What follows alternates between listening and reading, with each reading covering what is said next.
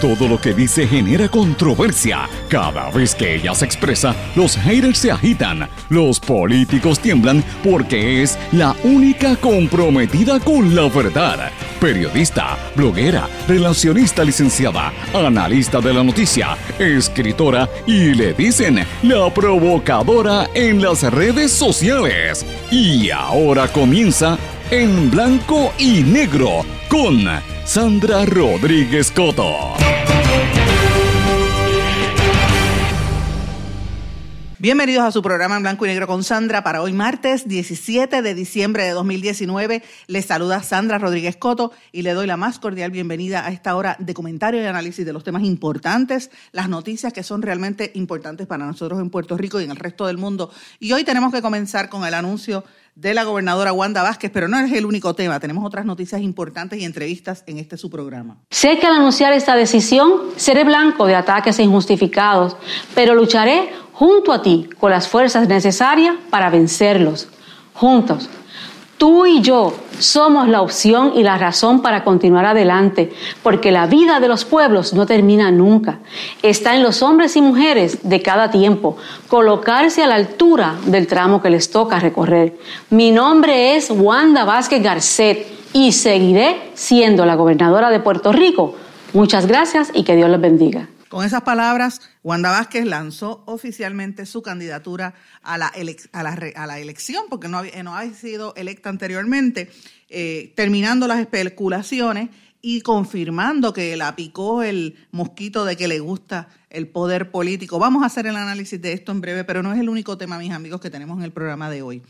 Hoy vamos a hablar de una noticia que fue bastante controversial ayer en la mañana de la propuesta para que los viejitos, los ancianos, paguen por el cuidado que le dan los municipios, donando sus casas a los gobiernos municipales que se encargarían de costear el cuidado y se quedarían entonces como, como pago con la propiedad de esos envejecientes. Esa noticia causó muchísima controversia, pero hoy vamos a conversar con el autor de la medida, el representante Joel Frankie Atiles, para que presente su punto de vista, que me parece interesantísimo lo que tiene que confirmar. Eh, como les mencioné, vamos a hablar del, anuncio de la gobernadora Wanda Vázquez, que a mi juicio algo no me cuadra con ese anuncio, lo, me tienen que escuchar porque es que no me cuadra y lo vamos a analizar, pero no es el único anuncio importante.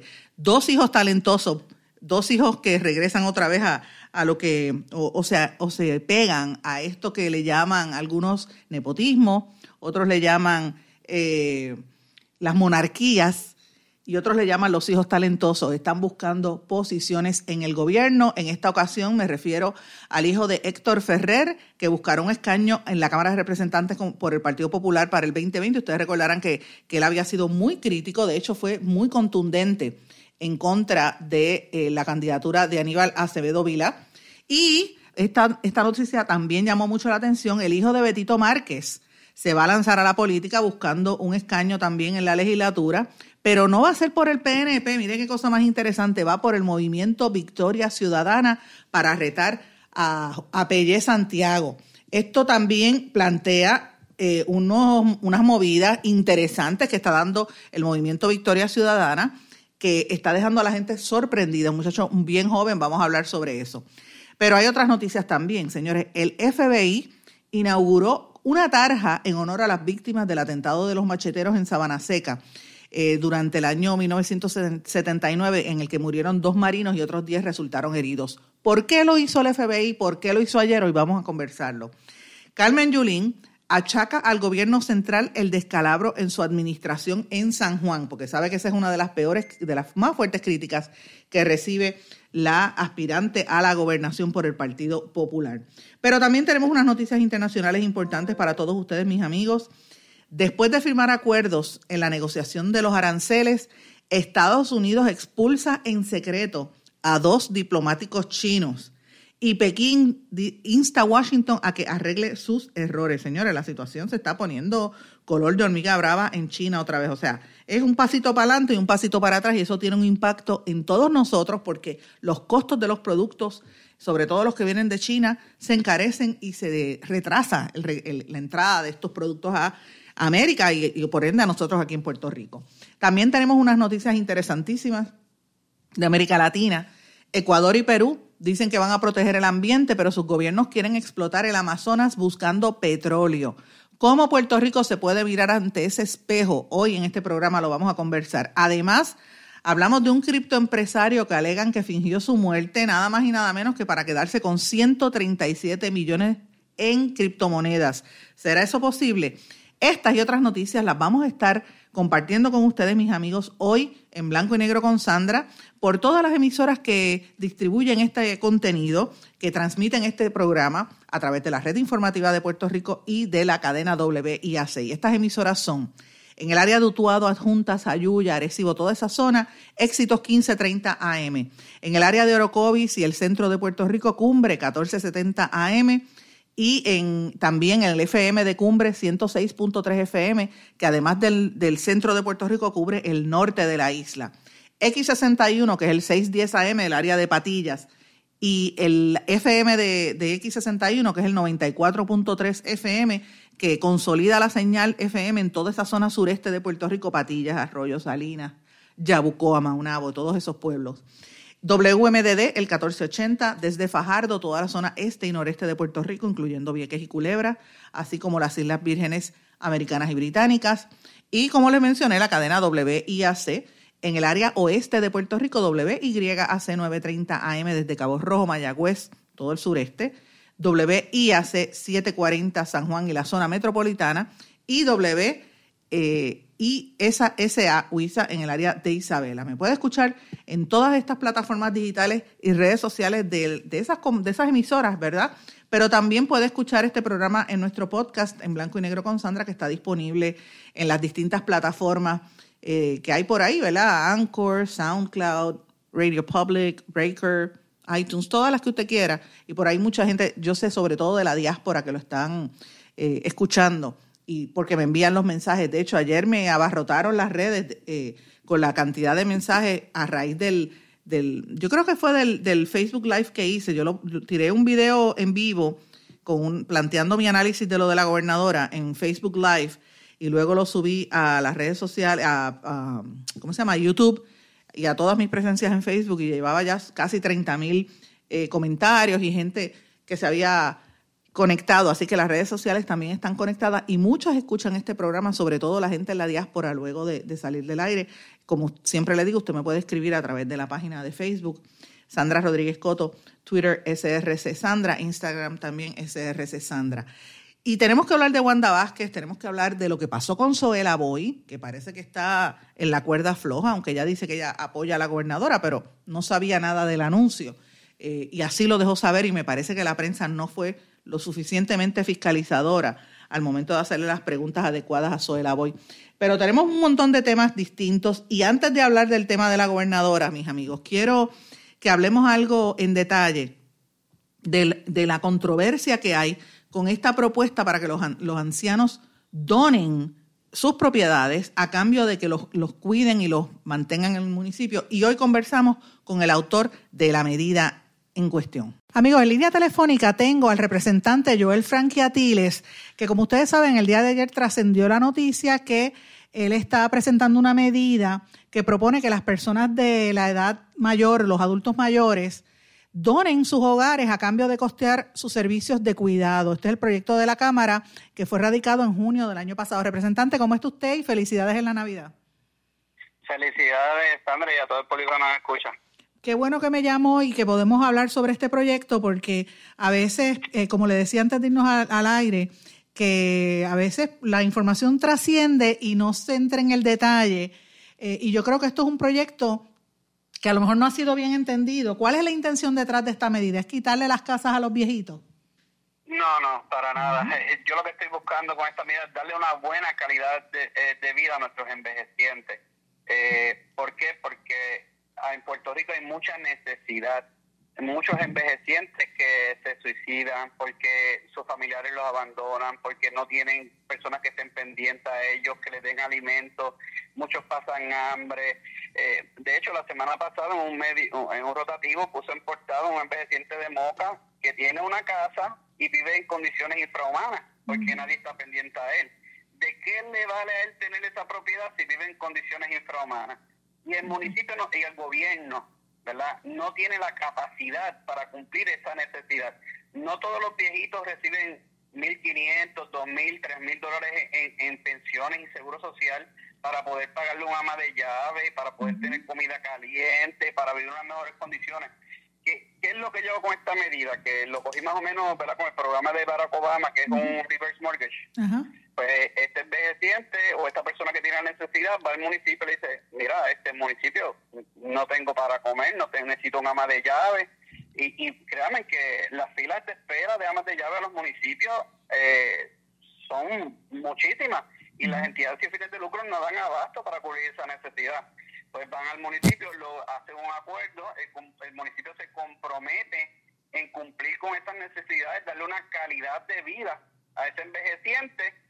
Eh, mientras esté en vida va a poder vivir en su casa, va a poder recibir los servicios en su casa. Una vez la persona pasa a morar con el Señor, pues el municipio sería el titularidad de la propiedad. El primera opción sería los, los, los herederos. Los herederos van al municipio y le dicen, mira, este, me interesa la propiedad de mi familiar, pues el municipio le dice, pues mira, yo gasté tanta cantidad, vamos a transar por esto y, quédate con la propiedad. Pero el municipio cubrió parte de los gastos de la y, y ese envejeciente tuvo una calidad de vida. Pero aquí hay muchas personas que abandonan a sus padres, a sus familiares, no están pendientes a ellos y luego para recibir la herencia son los número uno en fila para buscar la herencia. Eso es cierto, eso que usted está diciendo es correcto. ¿y qué, ¿Y qué calidad de vida le estamos dando a estos envejecientes? Que es una población que cada vez va en, mayor. Y, y, si fuéramos un país rico y todo el mundo fuera perfecto, esta ley no, no, hace falta porque todo el mundo vive feliz, nadie pasa hambre en Puerto Rico, nadie necesita medicamentos, nadie tiene, todo el mundo, los envejecientes tienen este un familiar que está pendiente de ellos o, tienen ama de llave. Pues ese es el mundo perfecto pero la realidad de Puerto Rico de hoy y que va a ser el próximo de mañana y muchas más personas con necesidades no es esa. Yo veo envejecientes de 80, 90 años, cuidando envejecientes de 80, 90 años que no tienen quien les ayude. Y hace 10 meses se dio un caso de una, de una hija que le cayó un martillazo a su mamá porque lleva 10 años cuidándola. Porque, ¿Y, quién los ayudó a ella? No, y que le dio, un le dio una desesperación y de hecho le voy a decir algo que ese caso que usted trae de la, de la hija que, que entró a martillazos a la mamá, que evidentemente la hija es paciente, era paciente de cáncer y se le veía físicamente que no estaba bien, eh, me trae a colación un tema que es un tabú en este país, eh, representante, que es cuando un viejito tiene Alzheimer, viene, eh, a veces aparece, mira, entró alguien y los mató, y según información que yo tengo, a veces es que el, el mismo envejeciente en su enfermedad mata a su pareja y se mata él mismo porque no tiene capacidad de, sobrevivir las condiciones de, ¿verdad? No tiene dinero a veces ni para comer ni, o no tiene ni para el medicamento. para comer, viven con depresión, eh, viven con necesidades y eres el elefante blanco en medio de la sala. Entonces, cuando alguien presenta una medida para que se lleve a discusión, porque no está escrita en piedra, para buscarle una ayuda a estos envejecientes, porque mira, cuando a mí me rompió mucho el corazón, fue bajo el huracán María. Que yo vi la necesidad de verdad de, Puerto Rico de envejecientes y pobres que tenemos abandonados en sus hogares. Eh, eh, es mucha, es mucha. Yo vi envejecientes que le llevaba comida caliente y se me echaban a llorar y vivían con su hermano solo y un hermano de 80, 90 años cuidando a un hermano de 80, 90 años, abandonado. Es verdad, y entonces aquí el Departamento de la Familia, que se supone que esté vigilando eso, pues no le han quitado personal o no está en su interés, ¿verdad? Atender eso, le prestan más atención a los hogares que a, a los mismos envejecientes. De hecho, yo hace más de 10 años, representante, Recuerdo haber hablado cuando yo, yo estuve en la junta de la Fundación Comunitaria, en aquel momento entre los miembros estaba una que había sido procuradora de las mujeres, Tati Fernó. Y a mí jamás se me olvida una cosa que ella me dijo, que después la corroboré en el huracán. Ella me dijo hacía más de 10 años que Puerto Rico se encaminaba a tener barriadas completas de mujeres viejas solas. Y si usted va a esos campos y a, la, y a las barriadas y a las parcelas, usted ve la cantidad de, señoras mayores de edad solitas, abandonadas, que los hijos las abandonaron. O sea, que lo que usted está diciendo es cierto. Es muy eh, real. Eso es cierto. Y, y, lo más triste es que la persona fallece y llegaron 15 o 20 familiares. Así es. Así y, es. Y cuando digo, pero ¿y de dónde salió esta gente? Si nunca, nunca lo vi llevándole un plato de comida, sino que un vecino o algo se, se apiadó de llevarle una comida. Entonces, aquí en Puerto Rico nos tomamos fotos llevando comida al día de San Kevin y Navidad. ¿Y qué pasa con los 363 días al año de esas personas? Ahora, ¿No yo, tienen necesidades? Ahora, pero yo le quiero hacer una pregunta, porque yo estoy de acuerdo con lo que usted está planteando, ¿verdad? Y entiendo su, su proyecto. Pero obviamente hay unas preocupaciones desde el punto de vista este, de derechos humanos y de, y de la capacidad eh, eh, emocional que tengan estos envejecientes y más que nada del valor de esas propiedades. ¿Cómo, cómo se considera eso en, el, en la propuesta que usted está radicando? Mira, la propuesta no está escrita en piedra, ¿verdad? Ahí se puede incluir al, al procurador de envejecientes.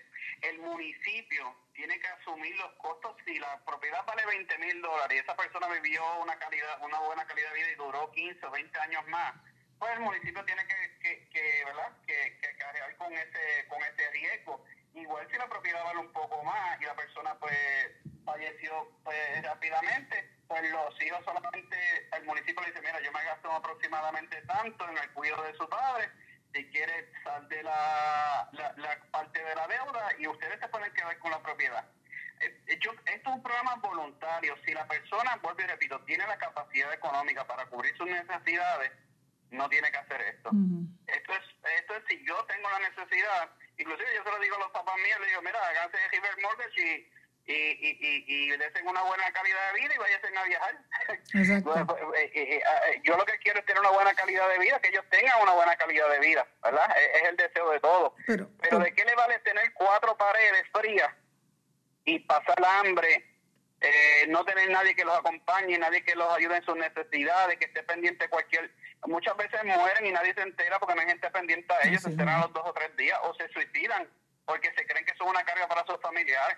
Eso también sucede. De hecho, le voy a decir algo, pero también hay una preocupación porque, por ejemplo, hay municipios donde eh, aparecían, muere un envejeciente y de momento aparecía, o eh, incluso vi- viejitos, bien viejitos, y le aparecía un letrero frente a la casa como un estorbo público, porque como son tan mayores no pueden recortar la grama y las casas están deterioradas. Eso pasó en el municipio de Arecibo y hubo unas Claro. querellas específicas en contra del alcalde porque él estaba poniendo en venta y cambiándole la, la- a- a- ¿verdad? Poniéndole estorbo público para, para quedarse con esas propiedades.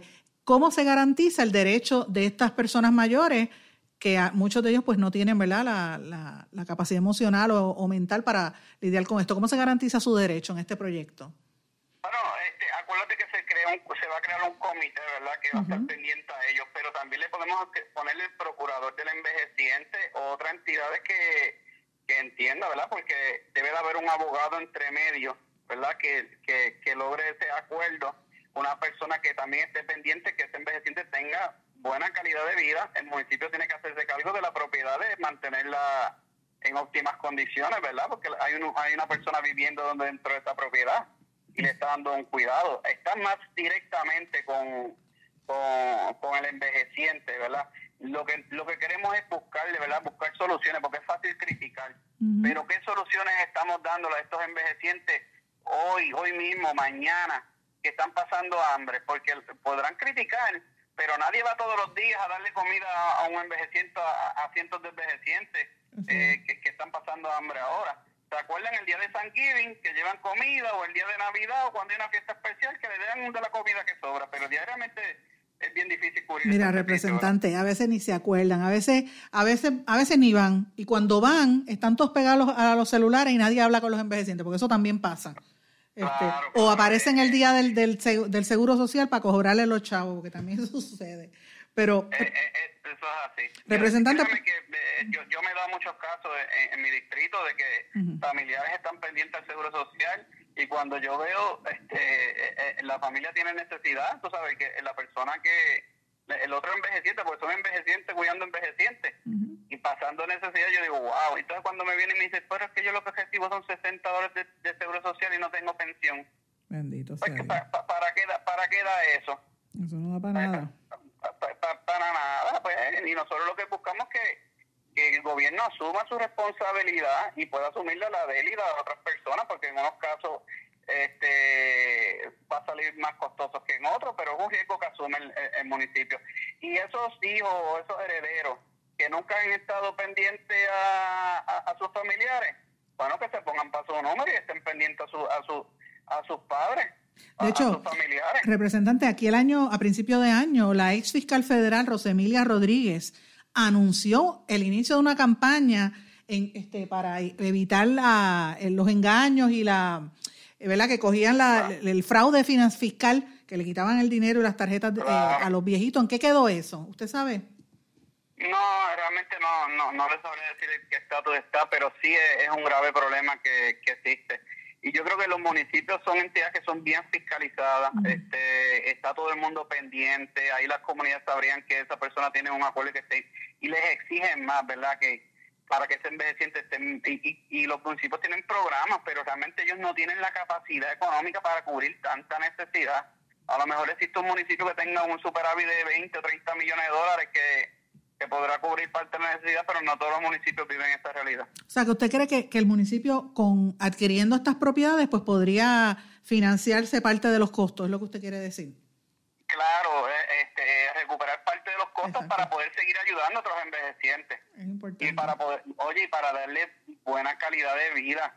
¿De qué le vale a uno tener cuatro paredes y un techo si no te, si paso hambre y paso necesidad y nadie está pendiente a mí? Pues mire, yo de verdad, yo le digo una cosa, representante, yo entiendo lo que usted quiere, lo que usted está proponiendo. De entrada me parece que, y esto es mi opinión muy personal, me parece que es algo positivo, eh, con la realidad, ¿verdad? Yo he tenido mis abuelos y he visto la situación eh, tan difícil que es, pero lo importante es que se haga el proyecto de una medida, de una manera que no perjudique eh, los derechos de esas personas que muchas veces no tienen la capacidad emocional o mental tan siquiera para poder entender el proceso.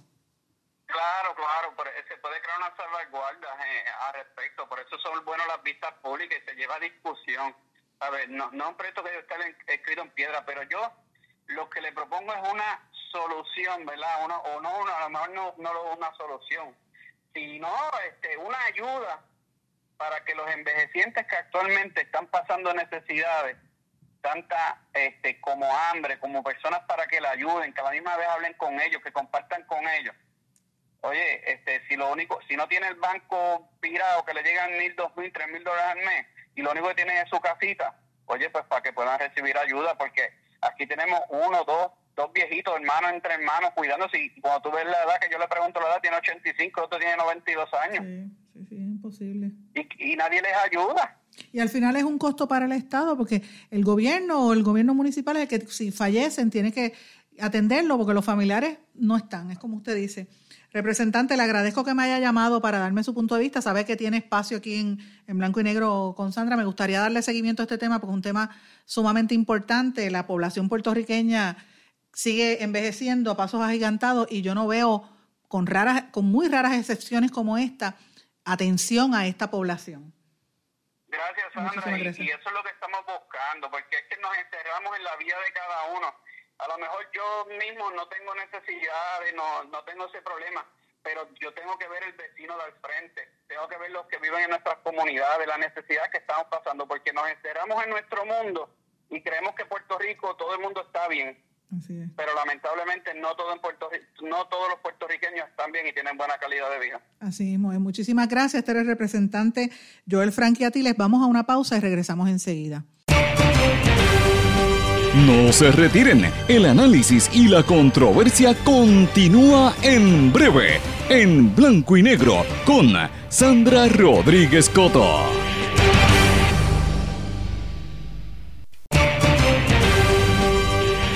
Y ya regresamos con el programa de la verdad, en blanco y negro, con Sandra Rodríguez Coto.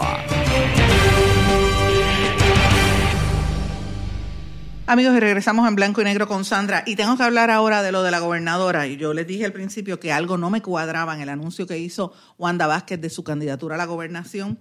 Eh, finalmente lo hizo en el día de ayer. Era algo esperado, pero a mí no me cuadra porque hay demasiadas casualidades o quizás son causalidades en este anuncio. Es obvio que ya todo el mundo esperaba que ella lo hiciera y que ya viene de la mano del apoyo del presidente del Partido Nuevo Progresista, el presidente del Senado, Tomás Rivera Chats, y a mi juicio de quien está detrás de todo esto se llama Ricardo Rosselló, porque no podemos olvidar que este es el gobierno de Ricardo Rosselló, aunque ella sea la gobernadora, ella solamente está administrando lo que propuso y dejó el innombrable ex gobernador y sigue haciendo su mandato y ella sigue respondiéndole a él, al igual que los jefes de agencia que todavía le contestan a Ricardo Rosselló, como dijimos en este espacio, confirmado por varias personas, que el mismo gobernador, el ex gobernador, los llama directamente para dar instrucciones. Eh, y esa visita de, de la ex primera dama tiene mucho que ver con eso, la visita que hizo recientemente Beatriz Rosselló. Pero tengo varios puntos que quería traer, que fue lo que más o menos eh, anuncié en el día de, ayer, pero quiero abundar sobre esto. El primero no es casualidad que lo haga. Ya todos saben que los demás aspirantes se habían lanzado. El fin de semana fue Carmen Yulín y, y, Charlie Delgado por el Partido Popular. El primero en hacerlo fue Batia. Pratt se había retirado y ahora mismo nadie sabe del paradero del exsecretario de Hacienda Juan Zaragoza, que yo supongo que se va a retirar de la contienda pero ya los populares tenían sus candidatos, así que ya, ya el Partido Popular se sabe que va a ir a primarias. En el PNP, Pierluisi se tiró al frente y anunció que va en una plancha con, con Jennifer González como comisionada, que lo ha estado respaldando. También radicó la candidatura un desconocido que se llama Eduardo de Jesús. Yo no he logrado ver una entrevista con este señor, pero por lo menos se anunció que él es un candidato. Y mucho antes que el PNP y que el Partido Popular los otros, los otros dos partidos ya habían anunciado y otros candidatos también. En el PIB, en una asamblea, ustedes saben que lo dijimos aquí, anunció que, el candidato a la gobernación va a ser Juan Dalmau y eh, Alexandra Lúgaro, fue mucho antes que él incluso, que anunció que va a aspirar a la gobernación por el, por el nuevo partido Movimiento Victoria Ciudadana, que acaba de ser en estos días ¿verdad? Eh, certificado como partido. También faltan por postularse oficialmente Eliezer Molina como candidato independiente del Movimiento de Conciencia y el doctor César Vázquez, que busca los endosos bajo el proyecto Dignidad. Y tengo entendido que hay un doctor que busca también por writing, yo no he podido confirmarlo, yo lo vi por televisión, pero no, no se sabe de esta persona, así que no he logrado contactarlo para poder escucharlo. Pero ya Wanda Vázquez se le estaba haciendo tarde y tenía que anunciarlo, así que lo aprovechó y lo anunció esta semana. Fíjense que esta es la semana donde empieza a bajar un poco la diapasón en términos noticiosos, así que eso era de esperarse. Pero eso es un tema. El segundo tema que a mí me pareció interesante es la reaparición, la reactivación del FBI. Yo no sé si fue casualidad o causalidad que el mismo día que Wanda Vázquez anunciara su candidatura, eh, eh, de hecho, eh, empieza el FBI anunciando que estaba celebrando esta actividad para conmemorar las muertes que se le atribuyen a los macheteros en, el año, en los años 70. Yo hubiera esperado que este tipo de evento lo hubiera hecho el Navy, la Marina, ¿verdad? No el FBI. Así que esto a mí me sorprendió.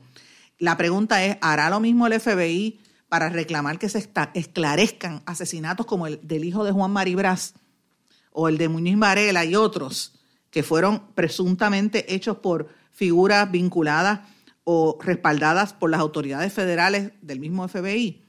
¿Hará el FBI el mismo tipo de evento y tarja para pedir perdón por la persecución a los independentistas y a los populares y a los mismos estadistas en Puerto Rico?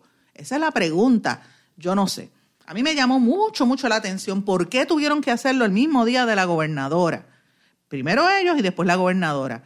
¿Será acaso que Wanda Vázquez es la candidata de los, de los federales? ¿Es una bendición implícita del FBI a su candidatura?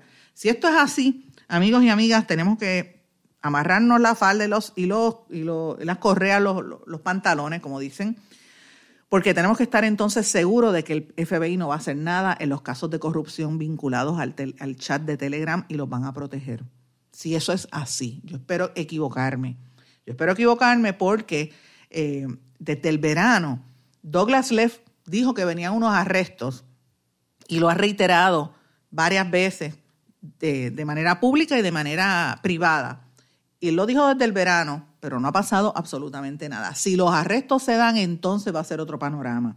Y de lo contrario, uno hubiera esperado, porque se suponía que el cambio de director del FBI y del jefe de fiscales federales también iban a cambiar las prácticas eh, del gobierno federal en Puerto Rico, pero, señores, ya nada nos debe sorprender en este país que estamos viviendo. Y yo a veces digo, bueno, quizás el gato tiene cuatro patas, pero parece que a eso a nadie le importa y solamente le ve tres. Me parece eso sorprendente. Así que veremos a ver cuáles son las ejecutorias del FBI en todo esto. Un tercer punto que también me pareció importante, Eduardo Batia lo dijo en Guapa Televisión el día de ayer y es importante. Él dijo que esta va a ser una elección en el PNP, corrupción sí o no. Él dijo que el aspirante al PPD, eh, perdón, el aspirante al PNP o los dos candidatos al PNP, debo decir, casualmente eran los dos exsecretarios de justicia bajo los gobiernos más manchados por la corrupción, los gobiernos de Pedro y de Ricardo Rosselló. Pierluisi fue el secretario de justicia bajo Pedro Rosselló y Wanda Vázquez bajo Ricardo Rosselló y ninguno de los dos quiso cubrir, quiso eh, investigar, por el contrario, encubrieron la corrupción y el pillaje y no metieron preso a ningún político de su partido, miembro de su gabinete. O sea, lo que está diciendo Batia es serio y es cierto. Los dos encubrieron la corrupción y esta, esta campaña va ellos van a tener que rendir cuentas por qué encubrieron la corrupción. Claro, yo no creo que Batia deba ser la persona para decir esto públicamente, no por él necesariamente, sino porque el Partido Popular también tiene un historial de corrupción bastante nefasto a través de toda su larga historia. Eh, y es difícil que a alguien que es corrupto mencionar, eh, señalarle la corrupción a los demás. Pero no por eso debo dejar de, prestarle atención porque me parece importante lo que dijo Eduardo Batia y por eso pues lo, lo señalo aquí entre ustedes, mis amigos.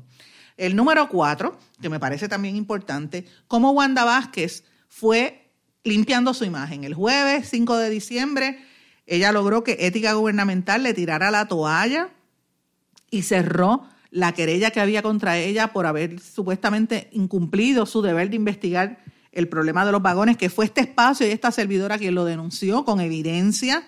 Y, luego el compañero Jay Fonseca lo, lo reafirmó un chat donde ella, Wanda Vázquez, se negaba a investigar qué pasó con los vagones con los, las ayudas que se perdieron, mientras aquí hubo gente que se murió durante el huracán. Señores, no podemos perder esto de perspectiva. Pero Ética se lavó las manos y le tiró la toalla. Ya, ya le habían tirado la toalla en el, tribunal, ahora fue Ética quien se la tiró.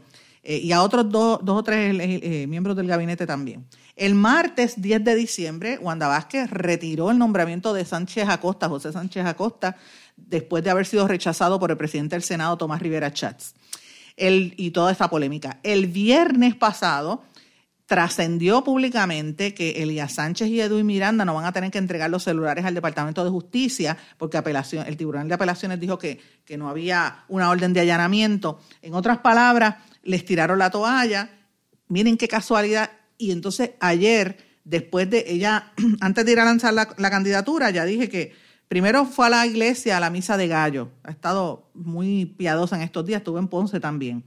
Luego vinieron los del FBI y antes de lanzar su candidatura va a tener que determinar qué jefes de gabinete se quedan con ella, porque la Boy, como dije al principio, dijo ante la prensa que no sabía de qué se trataba el anuncio. Así que me parece interesante estas casualidades y cómo ella ha ido proyectándose distinta la, la ex, eh, la, gobernadora y, como víctima, porque en todos los mensajes donde dice que ya va a ser ataque de víctima, está utilizando la, esa es la tarjeta de que soy mujer y soy víctima de, de ataques, no me ataquen, ese es la, el mensaje que está trayendo ella y me parece interesantísimo. De hecho, estaba conversando ayer con, varias personas y yo decía, ¿tú te imaginas que queden de, de candidata Wanda Vázquez por el PNP, Carmen Yulín por el Partido Popular y Alexandra Lugar, un debate entre esas tres mujeres debe ser una cosa extraordinaria, que no me lo quiero perder. Bueno, hay otra casualidad importante.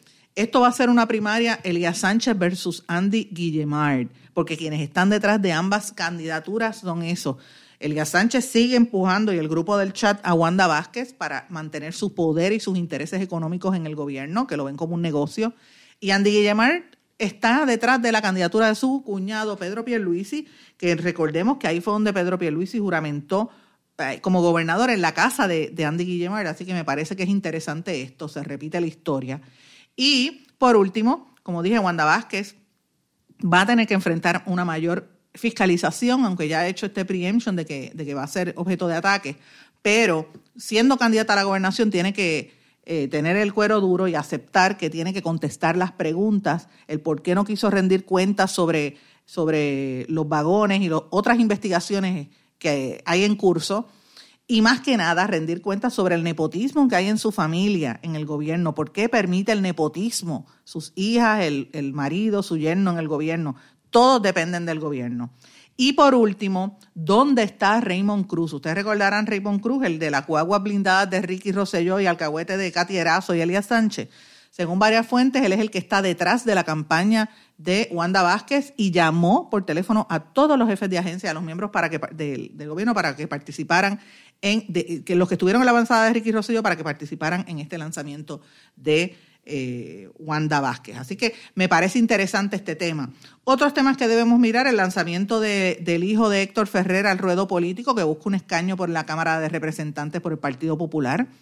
El hijo de Betito Márquez, José Bernardo Márquez, muchacho bien joven, va a lanzarse a la política, pero interesantemente él es estadista, pero no va por el PNP, va por Victoria Ciudadana a retar a Pellé Santiago por el Distrito 10. Y él es un muchacho que dice que tiene su experiencia y él fue en un resumen bastante interesante, fue director de la revista jurídica de la Universidad de Puerto Rico, así que se ve que tiene una experiencia interesante por demás. Eh, lo que le mencioné del FBI es un tema también importante, lo que, lo que sucedió, el, el, anuncio que hicieron el día de ayer. Y Carmen Yulín, que dice que está achacando al gobierno central el descalabro en su administración, porque sacó F en el informe de salud fiscal. Eh, una nota importante también, Arturo Ríos, el ex asesor del, del ex gobernador, envió disculpas tras protagonizar un altercado que se fue a los puños con Maceira y con Mercader. Eso fue una notita que pasó un poco inadvertida y me parece que fue importante. Eh, y por último, eh, ay Dios mío, no sé si me da el tiempo, pero brevemente quería decirles que hay que estar atentos a esta noticia de que los Estados Unidos expulsó en secreto a unos diplomáticos chinos y que los chinos están diciendo que Washington va a tener que empezar a enmendar sus errores. La situación se está poniendo tensa entre los dos países. Amigos, tengo que irme una pausa porque el tiempo me traiciona, pero cuando regresemos vamos a hablar de lo que está ocurriendo en otras partes del mundo muy interesante. Vamos a una pausa y regresamos enseguida. No se retiren, el análisis y la controversia continúa en breve, en blanco y negro, con Sandra Rodríguez Coto.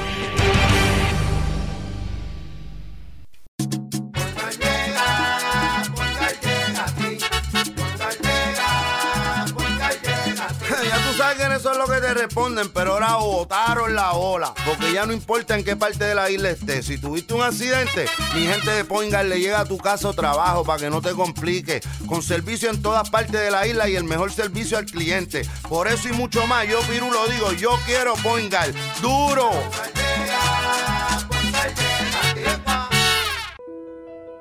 ¿Sabemos cuántas personas murieron de verdad durante el huracán María? A usted lo escucharon en el momento de mayor desesperación. ¿Todavía siente aquellas noches a oscuras y de incertidumbre? ¿Qué pasó mientras los vientos azotaban y luego en aquellos días y semanas después cuando no había sistema de comunicaciones? Reviva cada minuto con una narrativa real sobre lo que pasó en la bitácora de una transmisión radial, catalogado como uno de los mejores libros del año 2018 por la crítica literaria. Es una lectura necesaria porque no podemos olvidar nuestra historia para que esta no se repita. Bitácora de una transmisión radial, disponible en las principales librerías a través de todo Puerto Rico y en la internet lo consigue en Amazon, en libros787.com y en travaliseditores.com, publicado por Travalis Editores. Quites el dolor de cabeza con sus obligaciones de contabilidad con los servicios que presta Villalba y Villalba Company, directo, personal y con sensibilidad humana. Lo que se busca en un verdadero asesor de contabilidad para todo tipo de servicios servicio de contabilidad, pago de IBU, pago de nómina, informes trimestrales y anuales y otros. Ofrecen servicio directo personalizado. Villalba y Villalba Company. Para orientaciones, su teléfono el 939-336-5774.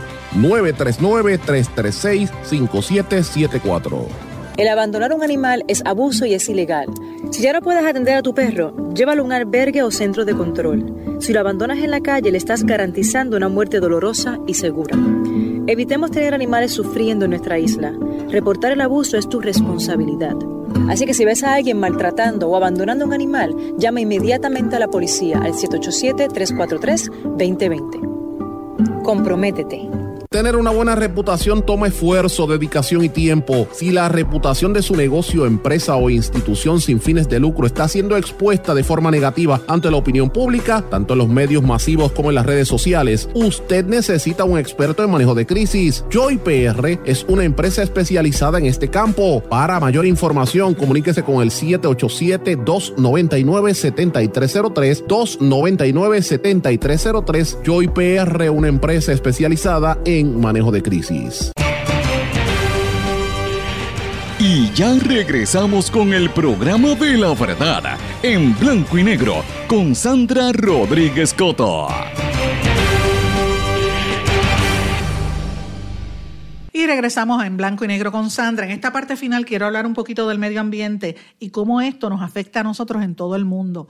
Ustedes recordarán que ayer hablamos del fin de la cumbre del clima que se estuvo llevando a cabo en Madrid y que los distintos países del mundo estaban tratando de empujar para que los países se comprometieran a cumplir con el Acuerdo de París que obliga a que todos los gobiernos eh, se pongan de acuerdo para que no se pueda para que no se eleve más la temperatura del planeta por encima del 1.5 grados. Eh, pero a pesar de todo no se logró detener, por ejemplo, los, los temas de las emisiones de, de, carbono y otra serie de, temas que se, no se lograron negociar. Y en parte dicen que lo que pasó allí en, en, la, en la cumbre climática tiene que ver con la postura de Estados Unidos de salirse de allí. el acuerdo este de París lo había firmado Obama, pero cuando llegó eh, Trump, ustedes saben que se salió de, ese acuerdo y eso ha, provocado mucha, mucha animosidad en, los países de Europa. Pero nosotros en este hemisferio tenemos mucho que ver con esto. Y usted dirá, ¿qué tiene que ver Puerto Rico con eso? Pues mucho, porque el clima en todo el planeta se está afectando con todo, cada vez que se pone más caliente, al deforestar y al destruir los, los, espacios, al no reciclar no sé si han visto, pero yo las he visto, los vídeos y los reportajes de playas enteras llenas de basura y plástico que llegan a las costas de, del área asiática por allá. Eh, y acá, y todo eso tiene una repercusión con, la vida marina y con el ambiente, una, eh, una, asquerosidad que tienen allí. Entonces, acá en América, en América Latina, uno está viendo, por ejemplo, la destrucción del Amazonas y todo el impacto que esto tiene a nivel internacional, porque es el pulmón del planeta Tierra. Y en la medida en que el planeta se pone más caliente, los huracanes, por ejemplo, son cada vez más fuertes. Ya nosotros lo vivimos con María y, mire lo que pasó con Dorian en, Bahamas. Cada vez son más y más fuertes. Y, y, así sucesivamente, ¿verdad? Los tornados en los Estados Unidos, o sea, todo el planeta se afecta. Por eso es importante que el desarrollo económico tiene que ir de la mano con una protección adecuada del ambiente. No es que seamos en contra de las industrias, sino que se haga de una manera que no nos afectemos los ciudadanos, porque al final somos los que estamos chavados. Y miren lo que está pasando. Y, esto, y, yo traigo esto para que mire, nos miremos en ese espejo. En Ecuador y en Perú, mientras ambos países, los presidentes de ambos países estuvieron en la actividad esta del cambio climático, en la Conferencia de las Naciones Unidas de Cambio Climático, eh, los gobiernos, eh, hay una serie de ambientalistas que empezaron a denunciar que los gobiernos de Ecuador y Perú están eh, atentando contra el ambiente, quieren explorar y explotar toda la zona que le llaman las cuencas sagradas del Amazonas. Estas cuencas sagradas del Amazonas es un área que pertenece al bosque de las Amazonas, ¿verdad? Toda esa, toda esa región y cubre cerca de 30 millones de hectáreas de selva en el este de Perú y de Ecuador, que consideran que dentro del Amazonas, que es una zona sumamente eh, diversa, pues esas llamadas cuencas sagradas del Amazonas, que es donde nace precisamente el río más largo y caudaloso del mundo, pues piensan que es la zona más biodiversa del planeta. Y además de tener toda la biodiversidad, hay sobre 500.000 indígenas que viven en esa región, incluyendo pueblos que nunca han estado en contacto con otros por fuera de su área, ¿verdad? Que hay que protegerlo porque la humanidad tiene que proteger el entorno de la gente que están acostumbrados a vivir allí. la civilización nunca ha llegado a unas regiones bien adentro en esa selva. Entonces, ¿qué es lo que están planteando los gobiernos de Perú y de Ecuador? Bien sencillo.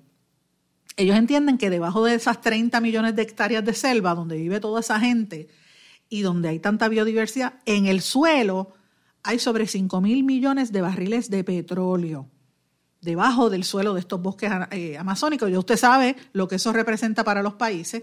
Y entonces hay una serie de activistas ambientales que están pidiéndole a los países europeos y, a la comunidad internacional que impongan una moratoria inmediata sobre la nueva extracción y exploración del petróleo en esa región porque, eh, de hecho, eh, ellos temen que va a afectar grandemente toda, toda la situación del clima y de la energía a nivel internacional. Esto lo dio a conocer, el portavoz fue Kevin Cohen, que es el director de clima y energía de Amazon Watch, una de las entidades que está velando por la destrucción y la, porque por evitar la destrucción de, del Amazonas. Y mm, lo interesante es que los medios locales en Perú y en Ecuador sí han confirmado que hay unos planes de aumentar la explotación, pero los gobiernos de Perú y de Ecuador lo están negando. De hecho, ninguno. Dicen que no hay ni licitaciones nuevas, que no van a pasar nada, pero en el periódico El Comercio de Ecuador salió que la compañía petrolera estatal ecuatoriana, Petroamazonas, planea eh, eh, ampliar la explotación de la zona en lo que ellos le llaman, la, eh, tiene un nombre bien largo, el, un bloque, el bloque 43, que le llaman el bloque petrolero Ichingo, Tambococha, Tiputini, que son unos nombres ahí indígenas, pero realmente le llaman el bloque 43 porque toda esa zona la dividen como en bloques. ellos le llaman bloques, una zona de un montón de hectáreas. Y por allí lo identifican como una zona intangible donde se supone que esté prohibida la explotación, pero están supuestamente van a empezar a hacerlo, según el periódico El Comercio. Y este, también en Ecuador van a licitar en lo que le llaman la zona suroriente, que incluye como 12 bloques de, esa frontera cerca de Perú. También hay un tercio de la región amazónica que está bajo exploración y bajo explotación eh, petrolera. ¿Qué, ¿Por qué yo traigo todo esto? Miren, es interesante porque los gobiernos dicen una cosa, están negándolo a nivel público, firmaron el acuerdo allí en, la cumbre climática, pero cuando llegan a su país están de, la boca para afuera y para la conferencia de prensa mundial dicen sí, voy a proteger el ambiente, pero tras bastidores están haciendo lo contrario en sus respectivos países, que si no es por los líderes ambientalistas y también por los indígenas, que casi siempre es lo que pasa, esto no se da, no se sabe, no se da a conocer. ¿Qué está pasando en algunos países? Pues mira, los indígenas los están asesinando, los están matando, a las mujeres las violan y después las matan. Hay algunas que las han quemado vivas en Brasil, en Colombia y en varios países de Centro y Suramérica.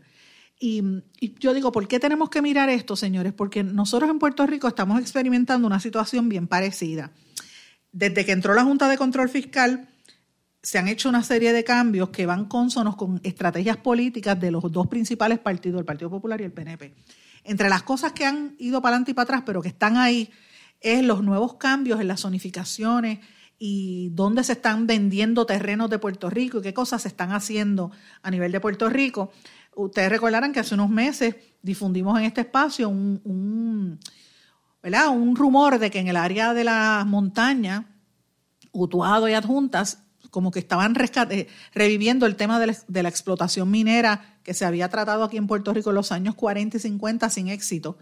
Y hay que tener siempre el, ojo avisor pendiente a que esto no sea, no sea una, una mentira, ¿verdad? Pero, o, pero, o que no se esté gestando algo sin, sin la gente enterarse. Y número dos, el hecho de que aquí en Puerto Rico se están dando un montón de contratos a personas que son empresarios bajo la ley 2022 que se anuncian como que están creando empleos y desarrollando la economía de Puerto Rico, como por ejemplo Paulson, que ha sido contribuyente político de los populares y del PNP, pero por ejemplo Paulson se ha quedado con una, ha comprado unos terrenos y se ha quedado con el acceso a playas importantes en, en Río Grande. Y si nosotros hemos tenido un problema tan serio después del paso del huracán María, cuando, como recordamos, las playas estuvieron prácticamente en el área de me acuerdo de Barceloneta, en el área de Rincón, con la erosión terrible. Imagínense qué va a ocurrir en esas áreas donde se va a seguir desarrollando cerca de la costa, limitando el acceso de la gente a las playas. Y estas son las cosas que nosotros tenemos que ver, porque de aquí a 20 años va a pasar como está pasando con, es más, a lo mejor menos, a lo mejor de aquí a 5 o 10 años les pasará como, como sucede en Ocean Park, que ahora la gente brinca y punta las Marías, de que se le está metiendo el agua en, las casas y en la calle. Pero mire, si construyeron ahí en la zona marítimo terrestre, ¿qué pueden esperar? Más destrucción, más costos y más dificultad para la reconstrucción del país. Y esas son las cosas que tenemos que mirar en la medida en que el ambiente está cambiando. En, en Sudamérica se desarrolla el tema del petróleo, en Puerto Rico la construcción desmedida. Por eso traigo estos temas, porque son temas que nosotros debemos mirar con mucho detenimiento para no cometer esos mismos errores. Y hablando de errores, tengo un tema adicional. Ustedes recordarán que habíamos hablado hace unos, al principio de año, el caso de los criptoempresarios en Puerto Rico que venían de la mano con el gobernador, eh, pero nosotros denunciamos en una serie que publicamos en el blog en blanco y negro con Sandra, de hecho desde el año pasado, que el proponente, el, líder o el más conocido, había su socio había sido hallado convicto y, cumple una sentencia por, por pedofilia, ¿verdad? Pederasta, que era. Eh, y hay una serie de dudosas negocios turbios con estos criptoempresarios. También habíamos hablado que algunos iban a la zona de Rincón y estaban desplazando a los, a los artesanos y en el viejo San Juan estaban comprando las casas y como que desplazando a los locales con la parte esta de, del, ¿verdad? De, ir comprando los terrenos y los edificios vacíos. Pues miren esto, hay este hombre que se llama eh, Golden Cotton, ahora están pidiendo una serie de autoridades y, empresarios al gobierno de Canadá para que exhumen el, el cuerpo del fundador de la criptomoneda Cuadriga CX, que supuestamente falleció el año pasado en la India por complicaciones relacionadas a la enfermedad de Crohn.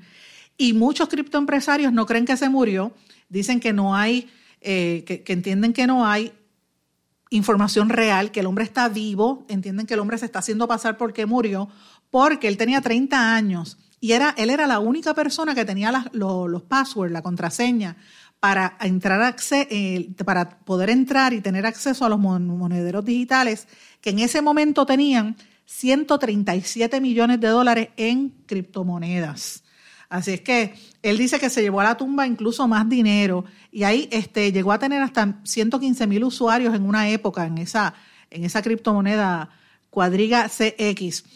Eh, la gente está con el rumor cada vez más fuerte que él fingió su, su propia muerte para quedarse con ese dinero y dicen que él está cambió de identidad y que vive en Canadá. Así es que eh, veremos a ver qué está pasando. De hecho, hay un informe de la compañía Ernst Young, la firma de auditoría, que encontró eh, problemas considerables como la, plataforma en la que estaban administrando, eh, Coten administraba esos, esos fondos, ¿verdad? Y usaban seudónimos que pudieron haber sido usados para comerciar o intercambiar ilegalmente. Eso, la firma eh, de auditores logró en aquel momento recaudar 25 millones de los ciento y pico de millones extraviados, pero la gente está diciendo que están por ahí y que el dinero lo tienen, él se está haciendo pasar eh, por otra persona se fingió su muerte. Es lo mismo que dicen de Elvis Presley, que dicen que está vivo. Pero en este caso están hablando de un criptoempresario que alegan que fingió su muerte para esconder el password que daría paso a 137 millones de dólares en criptomonedas. ¿Qué les parece, amigos? Amigos, no tengo tiempo para más. Me tengo que despedir, no sin antes desearles a todos que pasen muy buenas tardes. Y como siempre les digo, me puede escribir a En Blanco y Negro con Sandra en Facebook o en Twitter e Instagram SRC Sandra. Que pasen todos muy buenas tardes. ¿Se quedó con ganas de más? Busque a Sandra Rodríguez Coto en las redes sociales o acceda a en blanco y negro.blogspot.com porque a la hora de decir la verdad solo hay una persona en la cual se puede confiar. Sandra Rodríguez Coto en blanco y negro.